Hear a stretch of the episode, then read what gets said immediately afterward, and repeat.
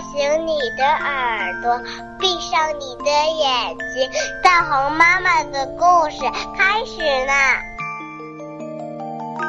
大红妈妈精心讲童话，由喜马拉雅独家播放。微信公众号“大红妈妈大本营”倾情制作。鳄鱼挖泥，鳄鱼挖泥。接到青蛙老弟的邀请，十分兴奋。邀请函是这么写的：“瓦尼先生您好，我们定于本周日上午十一点为宝宝庆祝满月，恭请您参加。青蛙全家。”瓦尼担心会迟到，所以急匆匆的赶路。瓦尼跑起来了。瓦尼跑啊跑啊，越跑越快。可是他的小短腿儿根本就倒不开步子。砰！他被绊倒了，摔了个大跟头，然后又爬起来。就在这个时候，路上还有一对行人，是四只小老鼠，他们也在赶路。其中一只小老鼠说。咦，天怎么突然阴了？难道是要下雨吗？咣！哇！你从天而降，刚好压在没有一丁点准备的小老鼠身上。真是对不起，哇！你说，我得去参加一个生日聚会，要迟到了，可我就是快不起来，怎么办呢？友好的老鼠们原谅了哇尼。还七嘴八舌的帮他出主意。我有办法啦！老鼠小姐喊起来：“就用这些大气球，你可以飞到那里。”老鼠们把气球绑在挖泥的嘴上。鼠小姐，你真聪明！挖泥赞美道：“只要能飞起来，我就肯定不会迟到了。”瓦尼开始助跑，接着飞起来了，飞起来了。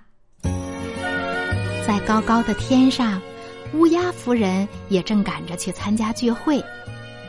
就在这时，他看见好多五颜六色的东西飘在空中，那是糖果吧？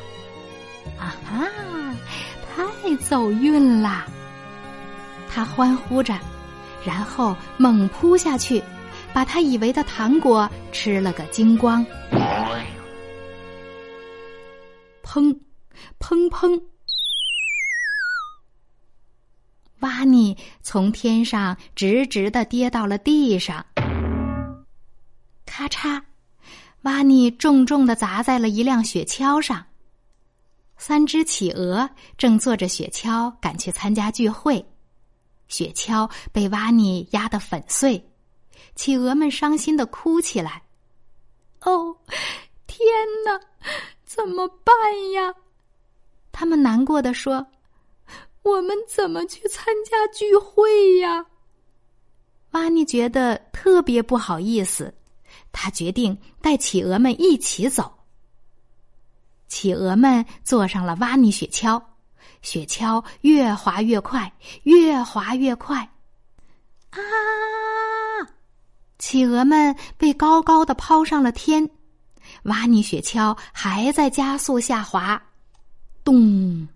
瓦尼撞到大象的屁股了，哎呦！大象尖叫着，像蒸汽火车一样冲了出去，吱！大象连忙紧急刹车，瓦尼一下子被甩了出去。正好落在一只刺猬的背上。哎呦，哎呦，哎呦！瓦尼窜了起来，讨厌！他大叫着。瓦尼刚好落在青蛙家的客厅里。嗨，瓦尼先生，请吃点心。青蛙先生招待着。瓦尼抬头一看。哇，朋友们都到啦，大家玩的好开心呀！聚会结束了，所有人都回家了。乌龟先生带着礼物赶到青蛙家，他到的太晚太晚了。